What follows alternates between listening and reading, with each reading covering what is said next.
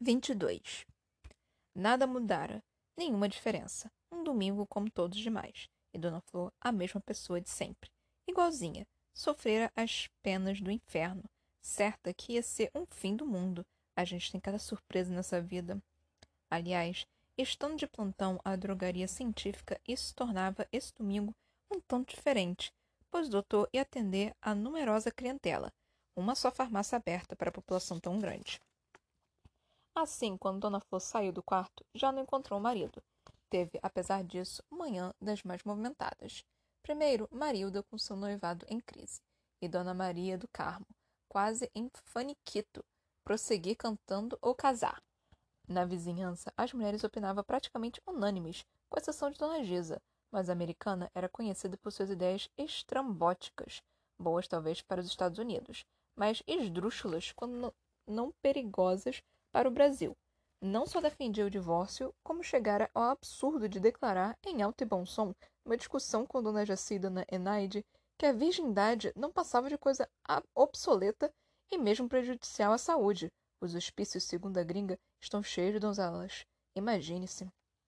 As demais repetiam com moral e convicção ser o casamento o único objetivo legítimo da mulher, destinada por Deus a cuidar de sua casa, a zelar por seu marido, a procriar filhos e a criá-los contente e, e concorde. À frente desse bravo exército, Dona Maria do Carmo, o desejo de ver a filha estabelecida, como ela própria dizia. É preciso estabelecer essa menina em seu lar. O rádio não oferece garantias. É um perigo. Um perigo? A roda se exaltava. Não um, porém, múltiplos perigos cercam as cantoras, as artistas, raça, aliás, já de si um tanto equívoca, de conduta suspeita, na opinião de Dona de Norá, pessoa, como sabemos, de moral severa e rígida, cada vez mais intransigente no combate à sem-vergonhice e à libertinagem. De pé atrás, apenas ouvia falar em artista, em palco, em rádio. Quanto aos diretores, cantores, músicos, eram todos uns pulhas, uns gaviões, de olho nas infelizes, as garras afiadas.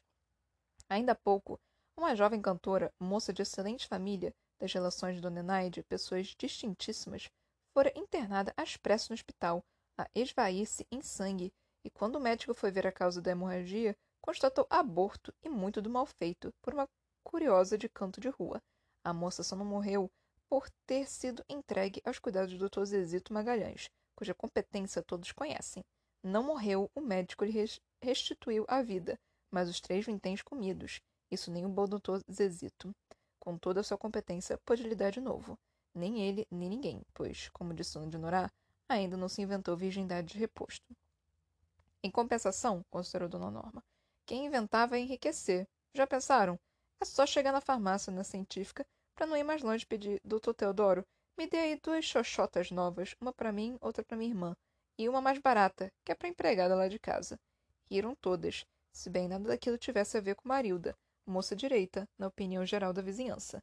Por isso mesmo não podia ela vacilar entre o casamento com o fazendeiro os magros prolabores do rádio.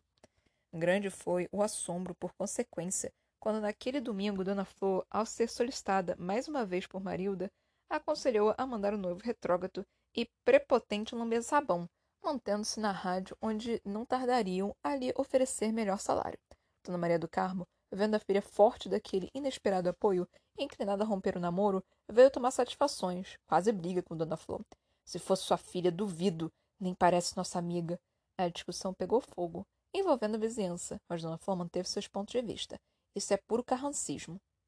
Terminou o bate-boca em choradeira, a própria Dona Maria do Carmo vacilante entre o sucesso da filha e a segurança do casamento. Dona Flor conquistar a opinião da maioria. Dona Norma resumiu. Também vá ser monarco assim no inferno. O tempo da escravidão já se acabou. Foi Dona Flor para a cozinha preparar o almoço.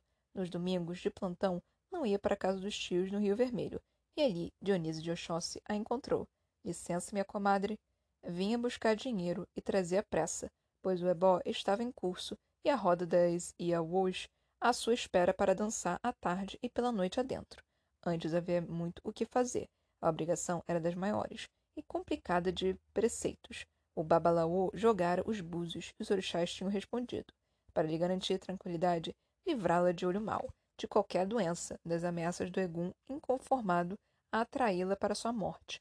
Dona Flor devia cumprir obrigação de monta, não um despacho simples, não um ebó qualquer. Exu, cabeça do finado, se pusera em contra em pé de guerra. Dionísia dissera ao Ogé para não medir despesas, sendo caso de vida ou morte, e com Exu em armas, de través e pelo avesso, o dinheiro não conta e corre pressa, muita pressa. Sua comadre Dona Flor mal se mantinha em pé. Diante de tudo isso, o próprio Assobá adiantara do seu para as despesas mais urgentes. Um carneiro, duas cabras, doze galos, seis conquens, doze metros de pano, sem falar no resto, extensa relação, escrita a lápis em papel pardo, de embrulho, cada compra com seu custo, e mais vinte mil réis destinados a Peji de Ossain para ele abrir os caminhos pelo mato onde se esconde Exu. Mas, ali chegando, Dionísio encontrava Dona Flor tão bem disposta, tão de ser contente, até nem parecia a mesma de ontem pela tarde. Fizera mal, por acaso, em ter autorizado tanta despesa? Fizera bem, pois na véspera a própria Dona Flor, assustada, ordenara todas aquelas providências. Obrigada, minha comadre, por tanto trabalho que eu lhe dou. Agora, no entanto, já nada importa. Bem ou mal, tudo resolveu. O finado deixou de perturbar? Dona Flor sorriu, com embaraço, e disse: Ou eu deixei de me assombrar. Já não preciso de mais nada. E agora, suspender o trabalho era impossível. Durante a noite e pela madrugada tinham feito sacrifícios animais, e ao primeiro clarão do sol puseram diante de cada orixá a gamela com, seu, com sua comida ritual. Por todo domingo, à tarde e à noite, os preceitos continuariam com os orixás presentes no terreiro. Suspender, parar no meio, não prosseguir, tanto feito por não feito, impossível, comadre, em ebó de tanto achê, das consequências fatais e imprevisíveis do castigo cruel dos encantamentos, quem escaparia com vida? Nem ela própria, Dionísia, apesar de simples intermediária. Agora era ir até o fim, mesmo que a comadre se considerasse livre de ameaças. O ebó era uma garantia a mais para seu sossego. Já o dinheiro fora gasto. Já haviam os orixás bebido o sangue quente dos animais na hora da matança, e aceito os pedaços preferidos de sua carne ao alvorecer. Já estavam cobertos com suas armas e seus emblemas, e o grito de Ansan se ressoara na floresta. Para Dona Flor, era a certeza de que jamais voltaria o finado a perturbá-la, amarrado para sempre à sua morte. Dona Flor contou as cédulas pôs um dinheirinho a mais. Novamente agradeceu a Dionísia, a ingrata trabalheira, e quis tê-la para o almoço. Galinha ao molho pardo e lombo de porco feito na, no conhaque, bolo de puba, manga e sapoti da sobremesa. A Dionísia tinha pressa de voltar para o terreiro, onde, no ronco dos atabaques, Oxóssi reclamava seu cavalo predileto. Nos domingos de plantão, após o almoço, o doutor, comendo as carreiras sem sequer receber o gosto dos quitutes, na ânsia de voltar para a farmácia, entregue a um molecote dos recados. Dona Flor mudava a roupa e, sem atender aos protestos do esposo, vinha fazer-lhe companhia, confortá-la no trabalho, em dia de descanso. Punha-se a seu lado no balcão, ajudando a despachar, toda nos trinques, numa linha e numa estica, tão cutubas como se fosse de visita a Dona Magá Paternostro. A milionária ou a festa em casa de Comendadora Imaculada Taveira Pires. Toda aquela elegância, toda aquela boniteza só para ele. Doutor Teodoro sentia-se pago e bem pago. Assim, naquele domingo, Doné e Formosura, Feitiço e Dengue, Dona Flor ostentava o colar antigo de turquesa, presente de vadinho. Nada mudara. Domingo idêntico a tantos outros na tarde de plantão. Tudo igual. A rua, a gente, o doutor e ela, Dona Flor. Ninguém ia apontar o dedo. Ninguém se apercebera de nada. Ninguém ia reconhecer adúltera e culpada. Nem mesmo Dona Dinorá metida, adivinha e peçonhenta. O mesmo som de sol de antes. A mesma chuva, agora fina poeira d'água. As mesmas conversas e os mesmos risos. A consideração inalterada pensara que ia ser um fim do mundo, na rua e dentro dela, que ia romper seu coração antes da morte. Em vez disso, tudo igual. Como a gente se engana nessa vida? No balcão, despachando uma freguesa, doutor Teodoro lhe sorriu, todo besta e fato ao vê-la tão formosa. Ela lhe sorriu também, e de relance lhe espiou a testa, sem sinal de chifres. Que tolice, dona Flor! Que significa esse gosto repentino pela farsa? Entre ela e o doutor nada se alterara, tampouco. Apenas a memória da manhã na cama persistia a fazer mais íntima aquela tarde de plantão. Também persiste a lembrança da noite no sofá. Amor de gula e violência. A cavalgada impúdica sob a chuva. Aleluia de vadinho. Na tarde serena, na paz tranquila do domingo, o aguilhão do desejo morde seu corpo. Quando vira ele de novo, o Doudivanas, o tirano, o maligno, o tinhoso, o seu primeiro. À noite, com certeza, quando o doutor, cansado do trabalho, dormir o sono dos justos e felizes. Naquela doce paz, boa esposa solidária com o segundo esposo cumprindo seu dever a ajudá-lo no plantão, e à espera de noite libertina com o primeiro, um pensamento de súbito e inquieta, como a Dionisa dissera que jamais Vadim voltaria a perturbá-la, amarrado para sempre nas cordas do despacho. Meu Deus, e se assim fosse? 23. Mãe Otávia Kissimbi rezou o corpo de Pelanche e tanto ele como Zumira tomaram banho de folhas com sabão de coco. As penas de galos saficados, sacrificados foram postas nas encruzilhadas de, dos caminhos. Mãe Otávia defendeu Pelanche pelos quatro cantos e pelas sete portas e lhe disse para esperar os resultados. Mas o rei do bicho tinha pressa. Foi bater em outras freguesias. A vidente Aspásia apenas desembarcara no Oriente, trazida nas auras da manhã, e mal vestira sua farda, um tanto gasta de adivinha. Quando recebeu a visita de Pelanche, dinheiro grosso em sua frente. Se bem a pitonisa não fosse sensível ao tinir do ouro, vivendo da graça dos céus em jejum total dos prazeres desse mundo. Como recusar as pelegas quando ao demais se lhe exigia trabalho tão difícil?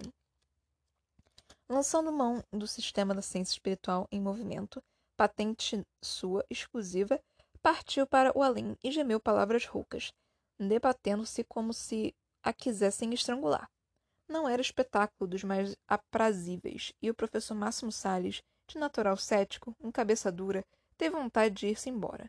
Mas Pelanche mantinha-se firme, numa tensa expectativa, segurando a mão trêmula de Zumira, a quem o sobrenatural afetava enormemente depois que os invisíveis demonstraram interesse por seus peitos e por seus quadris, e quem sabe, pelo mais.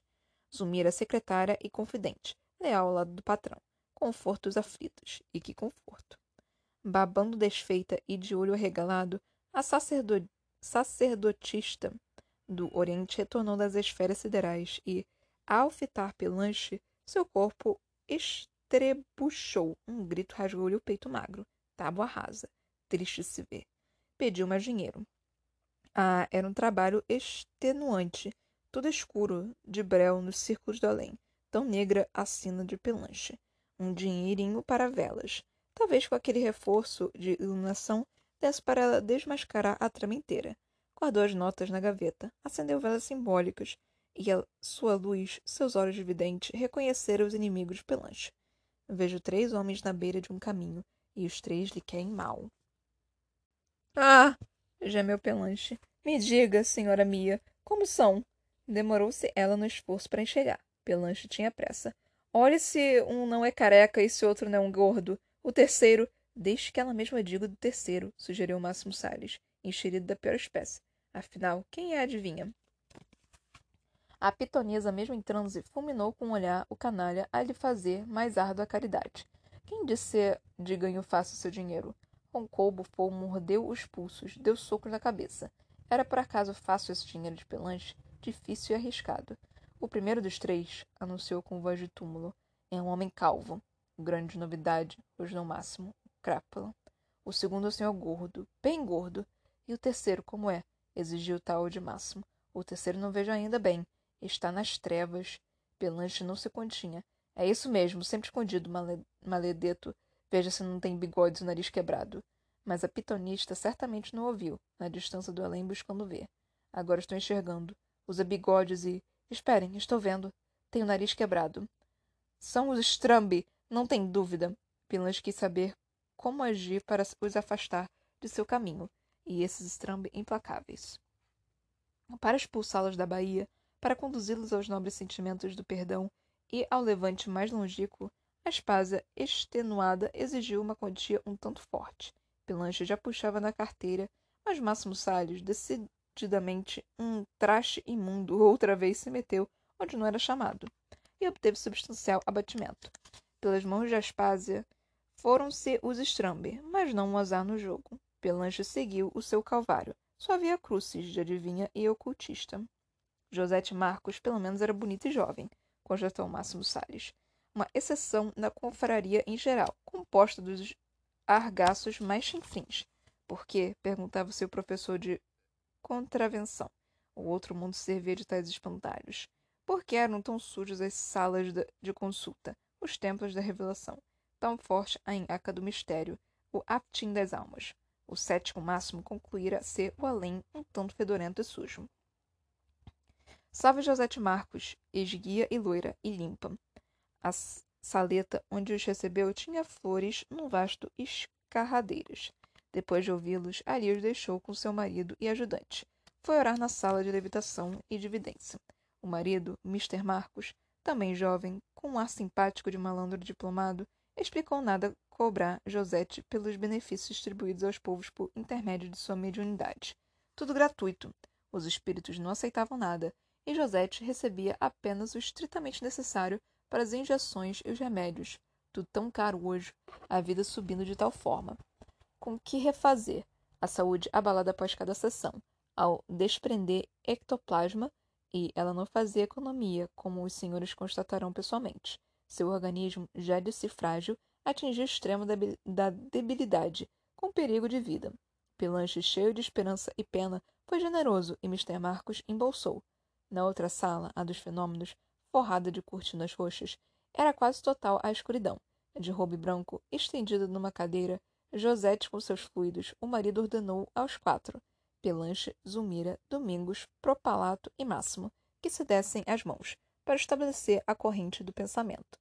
Assim fizeram. Uma pequena lâmpada única na sala se apagou. Logo tiniram campainhas, ouviram-se guinchos, como miados, e uma luz andou nos ares em volta das cortinas, arrancando um grito histérico de Zumira. Quanto a Pelanche, nem gritar podia, e Propalato trêmula suava, os dentes apertados. Aquela luz e aqueles guizos eram o próprio irmão Li U, sábio chinês da dinastia Ming, absolutamente autêntico, segundo Máximo Salles, incorrigível em vez do sábio Liu.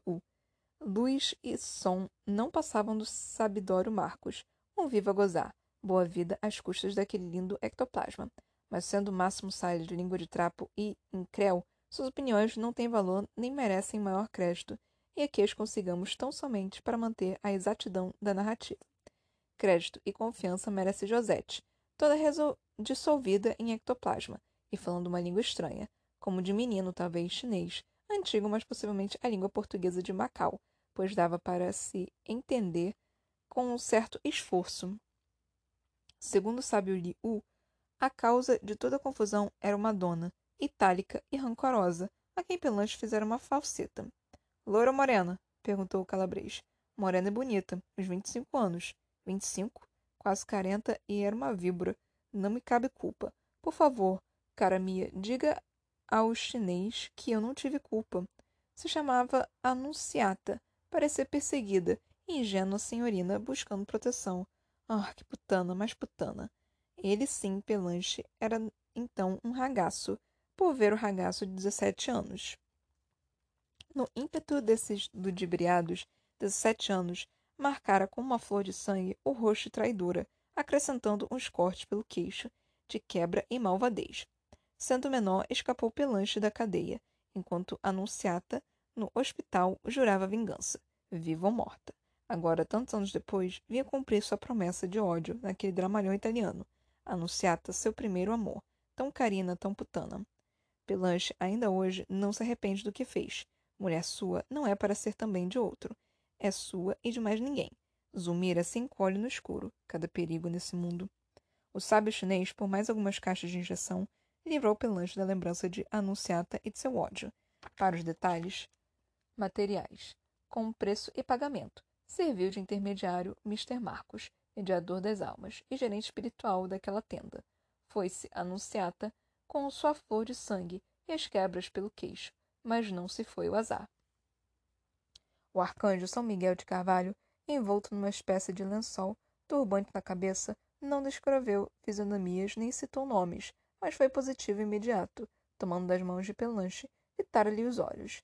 No espaço sideral, um inimigo cruel per o perseguia, homem a quem o ca Calabres ofendera gravemente desencarnado há pouco tempo. O arcanjo logo percebeu com seu faro angelical. Está de pé, bem nas suas costas. Houve um movimento geral de recuo. O próprio Máximo Salles, por via das dúvidas, colocou-se junto à porta.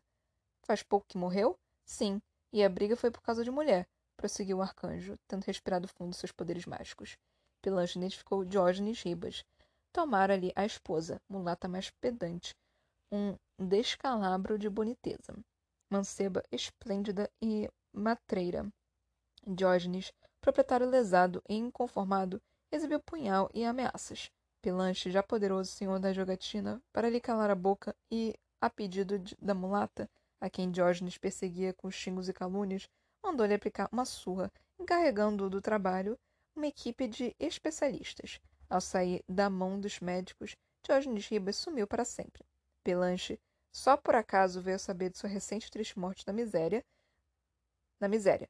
Quanto à mulata, pivô do drama, com o passar do tempo revelou-se insuportável. Pelanche a trocou por uma grossa de baralhos com um suíço.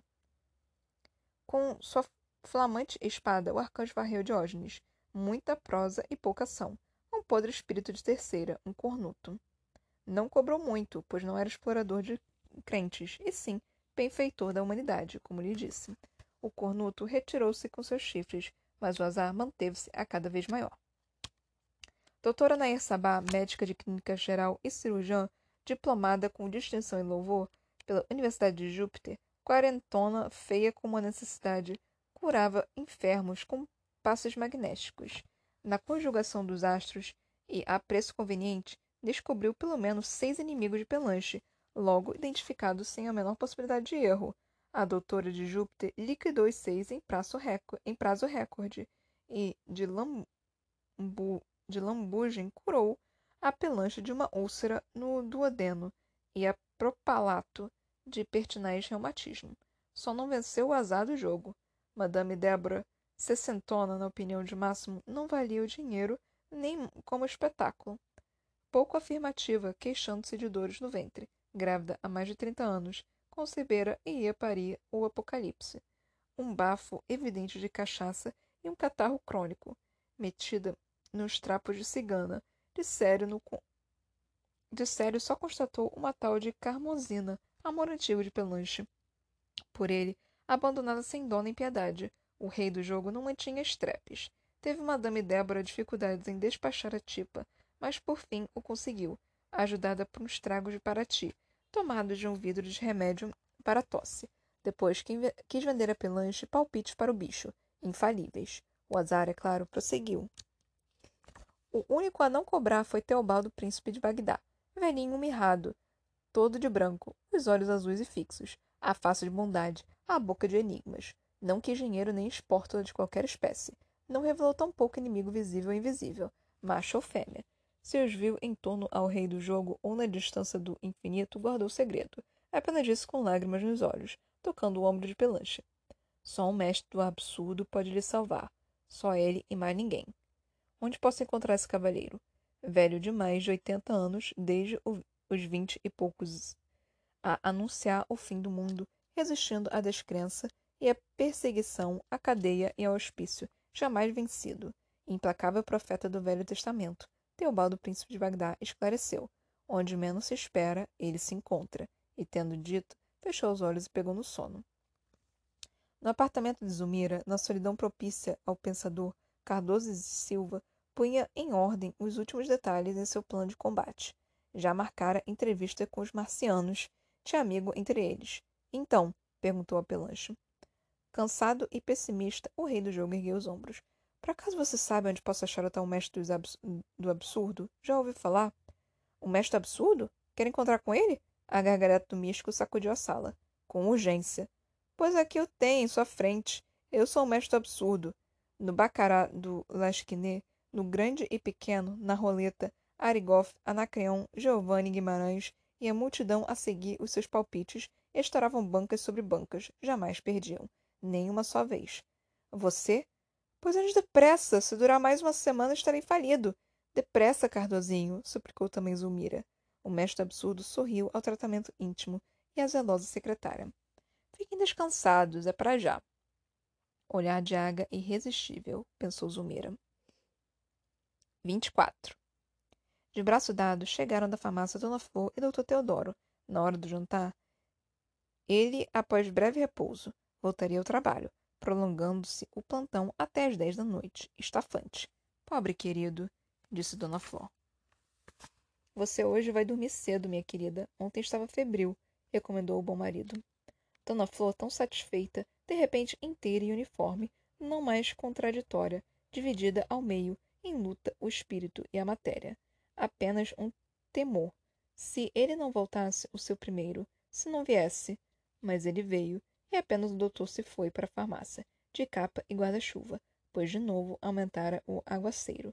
Eis Dona Flor e Vadinho no leito de ferro, sob colchão de molas a vadiar.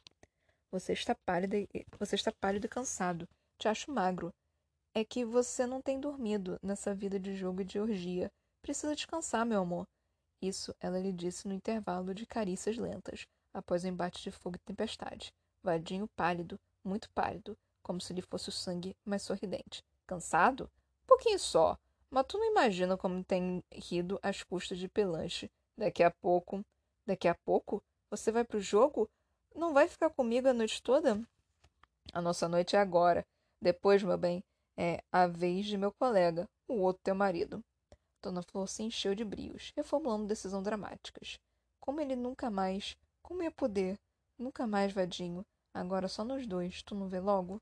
Ele sorriu na maciota, no leito, estirando a lagodaça. Meu bem, não diga isso. Você adora ser fiel e séria, eu sei. Mas isso se acabou. Para que se enganar? Nem só comigo, nem só com ele. Com nós dois, minha flor enganadeira. Ele também é teu marido. Tem tanto direito quanto eu. Um bom sujeito esse teu segundo. Cada vez gosto mais dele. Aliás, quando cheguei, te avisei que a gente ia se dar bem, os três. Vadinho! O que é, meu bem? Você não se importa que eu te ponha chifres com Teodoro? Chifres? Passou a mão na testa lívida. Não, não dá para nascer chifres. Eu e ele estamos empatados, meu bem. Os dois temos direitos. Ambos casamos no padre e no juiz, não foi? Só que ele te gasta pouco, é um tolo. Nosso amor, meu bem, pode ser pre... perjuro, se quiseres, para ser ainda mais picante, mas é legal. E também o dele, com certidões e testemunhas, não é mesmo? Assim, se somos ambos teus maridos e com iguais direitos, quem engana quem?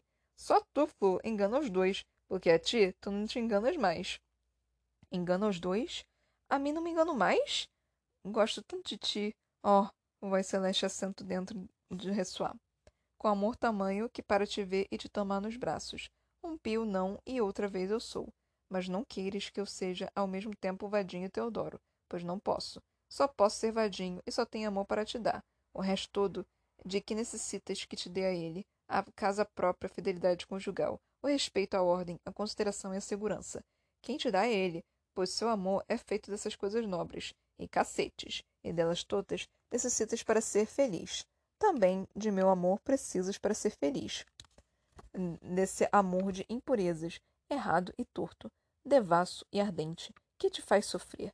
Amor tão grande que resiste à minha vida desastrada, tão grande que depois de não ser voltei a ser a que estou, para te dar alegria, sofrimento e gozo que estou, mas não para permanecer contigo, ser tua companhia, teu atento esposo, para te guardar com distância, para te levar da vista, para o dia certo no cinema e a hora exata de dormir.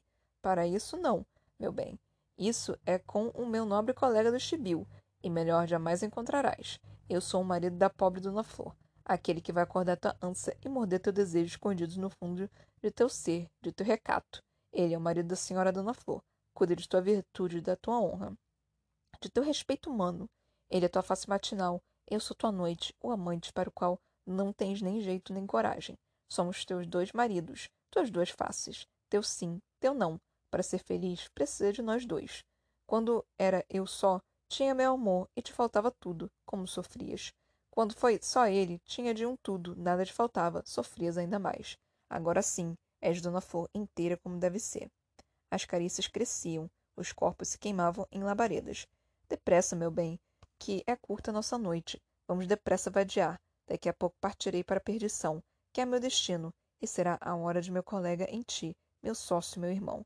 Para mim, tua ânsia, teu secreto desejo, teu chão de impudicícia, teu grito rouco. Para ele, as sobras, as despesas e o plantão, teu respeito grato, o lado nobre, tudo perfeito, meu bem.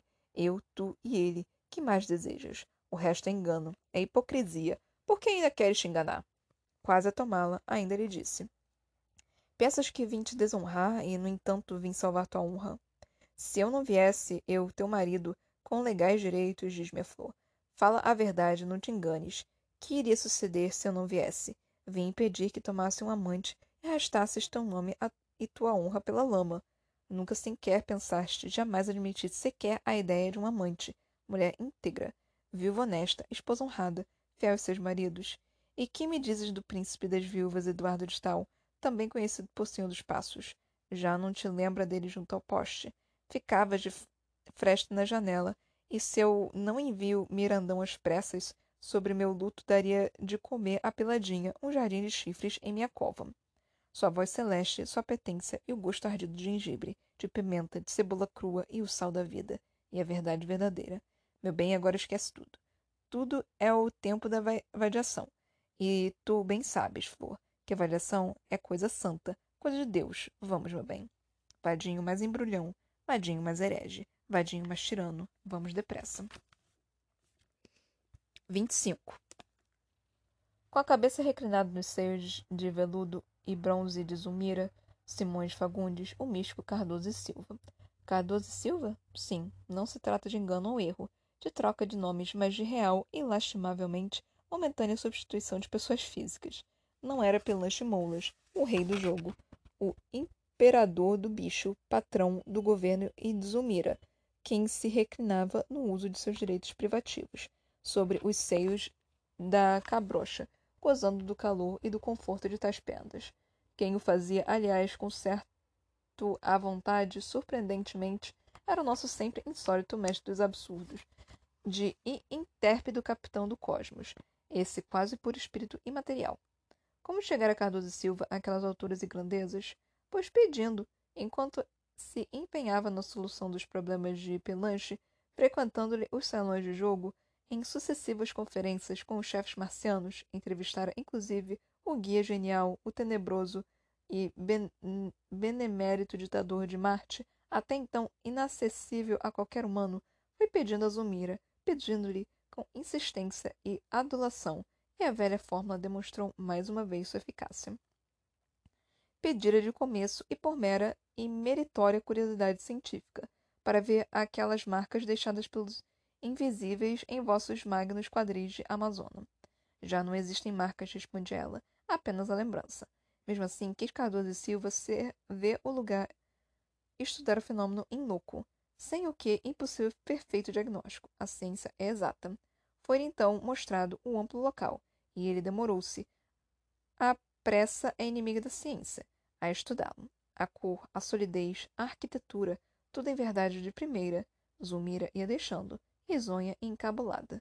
Não era Cardozinho quase um puro espírito, liberto da vileza da matéria? Quase. Igual às montanhas de Marte, na conformação e nos abismos, revelou o geógrafo dos planetas.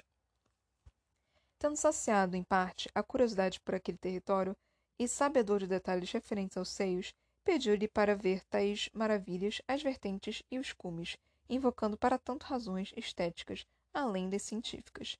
Habituada por Pelanche ao culto do belo e da poesia, como recusar-se a súplica tão pertinaz quanto cortês, despida de qualquer resquício de safadeza, provindo da pessoa tão correta? Perguntou-se Zumira e consentiu. Mestre Cardoso e Silva, respeitoso artista, falar apenas em contemplar por um instante aquelas obras mestras do supremo artífice no universo. Mas ao vê-las soltas, foi tão grande seu deleite estético que perdeu a cabeça de vez e por completo. Se ele quase puro espírito imaterial se entregou às interpretâncias da matéria, como exigir assumir a frágil mortal mais rígida conduta?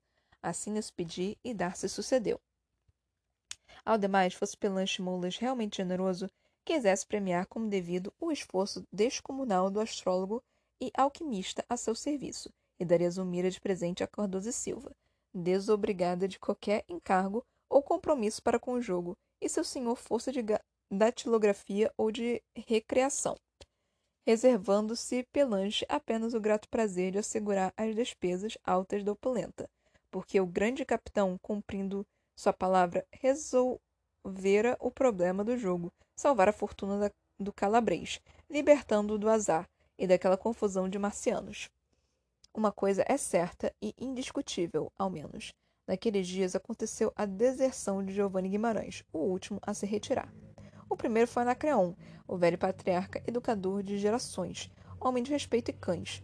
Certa noite dirigiu seus passos para o covil de Paranaguá Ventura, e naquele centro de batota, onde cada carta era marcada, de novo se sentiu um jogador, porque o ganhar sem fim não era jogo, não era uma disputa entre ele e a sorte, uma batalha contra o banqueiro e a bola na roleta, contra a carta e o dado. Tomava da ficha, punha na carta no número, recolhia o ganho. Que gosto tinha aquilo mágico, mas sem graça? Que fizera ele, Anacreon, o perfeito jogador, o pedagogo da roleta, para merecer o castigo dessa sorte irreversível? Isso era ganhar, não era jogo. A emoção do jogo é o não saber, é o risco, a raiva de perder, a alegria de acertar, o ganho e a perda.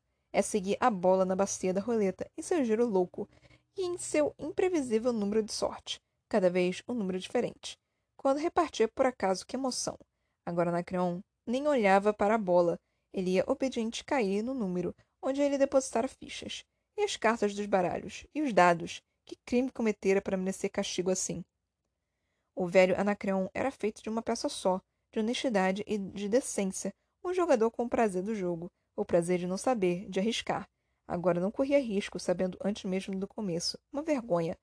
Arrebanhou os cobres fáceis e lá se foi ao encontro de Paranaguá Ventura. Isso aqui, disse-lhe o negro, não é o cassino de Pelanche. Não me venha com farromba. Riram os dois. Ali era preciso mais que sorte. Era preciso coragem e olho vivo para não se ser roubado. Mas Anacron, naquela noite, não se importava de perder, no azar ou na batota. Só não queria aquela sorte de milagre, o lucro sem graça, sem luta, sem prazer. Assim é a natureza humana. Arigoff, tendo começado antes, ainda tardou uns dias a partir para a espelunca de Três Duques, para o antro de Zezé da meningite, onde o jogo era jogo de verdade. Por que demora? Diga-se tudo. O ganho fácil ameaçara corromper o íntegro caráter de Arigoff. Dera da mania de sustentar a mulher, de gastar com a amante, uma inversão total dos bons costumes. Enchia Teresa de presentes, tendo-lhe comprado um globo em relevo e um pássaro cantor que, para lhe embalar o sono, queria todo o trans assumir as despesas de aluguel, de armazém e as demais. Sentindo-se frustrada e ofendida, a geógrafa fez-lhe ver o absurdo e o ridículo da situação, e ela, Teresa Negritude, competia sustentar a casa e o negro macho. Ela tinha seu orgulho, sua honra a defender. Um ou outro presente ainda vá. O pássaro a deixava comovida, mas daí a querer contribuir com o aluguel? Ah, era um de despropósito. Arigoff, graças a Teresa, viu em tempo o abismo ante seus pés. Já não ia ao cassino pelo jogo, e sim pelo dinheiro, onde sua inteireza de homem e seu prazer de jogador. Encontrou-se na espelunca de Três Duques, no astro de Zezé de Meningite, e outra vez Teresa lhe abriu seu mar de espumas, sua branca atitude. Quanto a Mirandão, já se sabe o que lhe aconteceu. A promessa feita em horas de terror. Permaneceu boêmio, a povoar a noite com suas histórias e seu sorriso, sua cachaça longa. Nunca mais jogou, porém. Não quis sentir novamente tão próxima a presença do impossível. Giovanni Guimarães, ao retornar ao salão do Palace, não era mais um antigo jogador. Fizera-se alto funcionário de fazendeiro. Assim sendo, por seu gosto, passaria o resto da vida a ganhar 17, pondo em terra e bois, em pasto de capim, o dinheiro de pilanche. Mas sua esposa e a sociedade censuraram sua volta ao jogo e o simpático jornalista, membro recente das classes conservadoras, Dobrou-se ao lar e ao crédito bancário, tornando-o dormir cedo. Não saiu da Palace para o antro de Três Duques ou de Zezé, para o covil de Parananguá Ventura. Foi para seu leito de casado, para sua respeitabilidade. Moveram-nos sérias e excelentes razões, sem dúvida. Não, porém, no mesmo teor moral das de Anacreon e de Arigoff. Assim, correram paralelas as três ações e juntas chegaram a seu destino. O acordo interplanetário do capitão dos cosmos com os marcianos, o jogo de pedir e dar, inocente brincadeira em que se entretinham um místico e uma amazona para iludir o tempo, e o fa fastio dos amigos de Vadinho. A vitória de Cardoso e Silva só não abalou as convicções materialistas do professor Máximo Salles, renitente e cabeçudo. Tudo claro para ele. Esse Cardoso, com sua aparente maluquice e essas conversas para boi dormir, só podia ser o chefe da quadrilha e Zumira sua cúmplice. Os dois se conheciam há muito tempo e eram amantes. Só mesmo Pelanche, corno velho, não se dava conta. Não sendo assim, como explicar então o acontecido? Surpreendentemente, insólito Cardoso e Silva, Cardozinho para os íntimos, como Zumira, quem o diria tão familiar das coisas do amor? Não só do amor em nosso astro mísero e minúsculo, mas também nos planetas mais progressistas, nas galáxias mais ricas. Catedrático na doce disciplina que ministrava a aluna atenta, atenta e perguntona. Em Saturno, como é? Me diga, Cardozinho. Como beijam se não tem boca? Como pegam se não tem mão? Ressoava a gargalhada do mestre do absurdo. Vou lhe mostrar agora mesmo. Zumira tinha medo que Pelanche descobrisse aquele afeto espiritual, aquela mística ligação de almas irmãs, vendo maldade e vício, onde só havia curiosidade científica e deleite estético. Se o Pequito entrasse agora e visse a gente assim, ele é capaz de nos matar.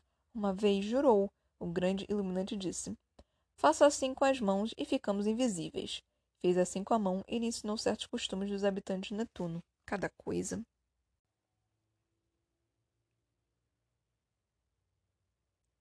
Tamo quase acabando. Ai, gente. Tá tendo. Cara, tá tendo bastante é, um, capítulo extra, né? Tipo, falando aqui do. Como se diz? Dos amigos de Vadinho que voltaram ali pro, pro jogo. Só que voltaram e saíram, né? Porque não era jogo de verdade. O povo que gosta de jogar é, é vício, né? Tipo, e não é qualquer vício, é o vício justamente de azar, né? Essa. É, esse jogo. Que justamente se chama, né, de, de jogo de azar. Mas é. Hum, é, o, o divertido, né, o empolgante é você justamente não saber o que que o que que vai acontecer, sabe? Você não ter não ter noção de, desse tipo de jogo. E é irritante, sabe? Você não ter noção do que que vai acontecer. Mas é muito gostoso também. E tipo, ai, é, eu, eu compreendo, né? E parece. E, e, é bom, tipo, o Vadinho, eu não sei se ele fez isso de propósito pra, tipo, tentar ajudar os amigos ou pra realmente só fazer com que eles voltassem ao jogo, alguma coisa assim. Eu realmente não sei exatamente por que, que o Vadinho fez isso. Ou simplesmente porque ele próprio queria voltar pro jogo, sabe? Essa era, era a única forma dele conseguir voltar. Mas. É interessante o Vadinho fazer isso, né? Então, gostei. Aí nós também, tipo, eu não vou falar muita coisa não, porque eu li, só que minha mente foi longe. Eu tô meio cansada e com dor de cabeça. Então, eu, nem vou ter tanta coisa assim para comentar. Mas aí a gente entrou em outra questão também, que, tipo, eu mencionei, né, quando falou que ela finalmente ia ser feliz, eu achei que ela ia fugir com um cara, tipo, parecido com o Vadinho. E no final das contas, não, o Vadinho que apareceu. E foi exatamente o que eu disse, sabe? A Flor, ela não estava completamente satisfeita. Então, eu achei que algo do tipo fosse acontecer. Então, foi teoricamente até meio que bom que o Vadinho tenha aparecido. E, tipo, dá pra ver que nem o Vadinho, o Vadinho não se importa, né, com essa questão de, de, de dividir, entre aspas, a flor, né? Então, entra de novo nessa questão do, do, do, do, do namoro a três, do casamento a três, do relacionamento aberto, que eu tô. que eu trouxe para vocês em, sei lá, uns 10 episódios atrás. E eu continuei batendo nessa tecla e realmente aconteceu, sabe? E isso é um livro, tipo, antigo, sabe? E, e já estava retratando essas questões que nós temos ainda atuais, sabe? Não utilizando essa, essa palavra exatamente, né? De relacionamento aberto relacionamento a três e tudo mais, mas já trazendo, sabe, essa essas ideias, essas noções de uma forma muito inteligente, muito esperta, sabe? E muito interessante e muito gostoso de se, de se ler, sabe? Então, parabéns, Jorge Amado, por isso. E parece que, tipo, essa parte da sorte também, é... voltando aqui na, na parte do, do, do jogo do azar, é, os amigos do Vadinho simplesmente escolheram, tipo, parar de jogar lá com o Pelanche, né? E coincidiu com o negócio dos marcianos. Ai, socorro esses marcianos, puta que me pariu. Essa parte, sério. Essa, eu, eu juro pra vocês que essa é a melhor parte desse livro inteiro. São esses marcianos. Ai, não dá, não dá, só não dá, gente. E eu acho que é isso, tipo, o próximo episódio vai ser o episódio final. É... Aí, tipo, aí eu vou tratar várias outras questões, né? Então não quero nem falar tanto assim. Mas é... teoria sobre o que, que vai acontecer. Eu acho que o Vadinho vai embora, né? Porque, né, tipo, tá fazendo lá o. Sei lá o que que estão fazendo. Não sei nem se. É macumba que se chama? Eu real não sei do que que se chama. Eu acho que macumba é outra religião. Eu acho que macumba é uma religião e candomblé é outra, mas eu não tenho certeza. Mas enfim. Aí o, o, a feitiçaria pode ser chamada de feitiçaria? Eu não sei. A reza? A, eu, eu real não sei o, o termo correto para isso. Mas estão fazendo lá o, o xalá deles lá. É, e é, tá, é provável que Vadinho vá embora, né? Porque, tipo, tá todo, todos os, os, os orixás estão, tipo, cara, esse, esse arrombado tem que descer pro inferno e ficar lá. ficar lá tostando. Só o Egum, eu acho que é o nome dele, que tá tipo, não, vou deixar ele aqui. Ele é divertido, tá tudo tranquilo. Então é isso, né? Tipo, talvez, muito provavelmente, o Vadinho vai embora. Mas a Flor agora tá tão satisfeita, tá tão feliz. É, tem na cama um, um tem o, o, o, Teodoro na pra vida e o Teodoro é, e, o Teo, e o Vadinho na cama, sabe? E o Teodoro também na cama, sabe? Tá muito melhor agora. Ai, enfim. Está muito divertido, gente. Ai, tô adorando esse livro. Mas enfim, é... amanhã, espero eu, trarei o último episódio de Dona Flor e seus dois maridos, no episódio 28. Puta que me pariu, tipo, eu nunca li tanto assim, nunca tive um livro tão grande com tantos episódios. Mas, enfim, tive bastante coisa para comentar sobre, né? Só essa última parte aqui que infelizmente eu não tive tanta coisa para comentar.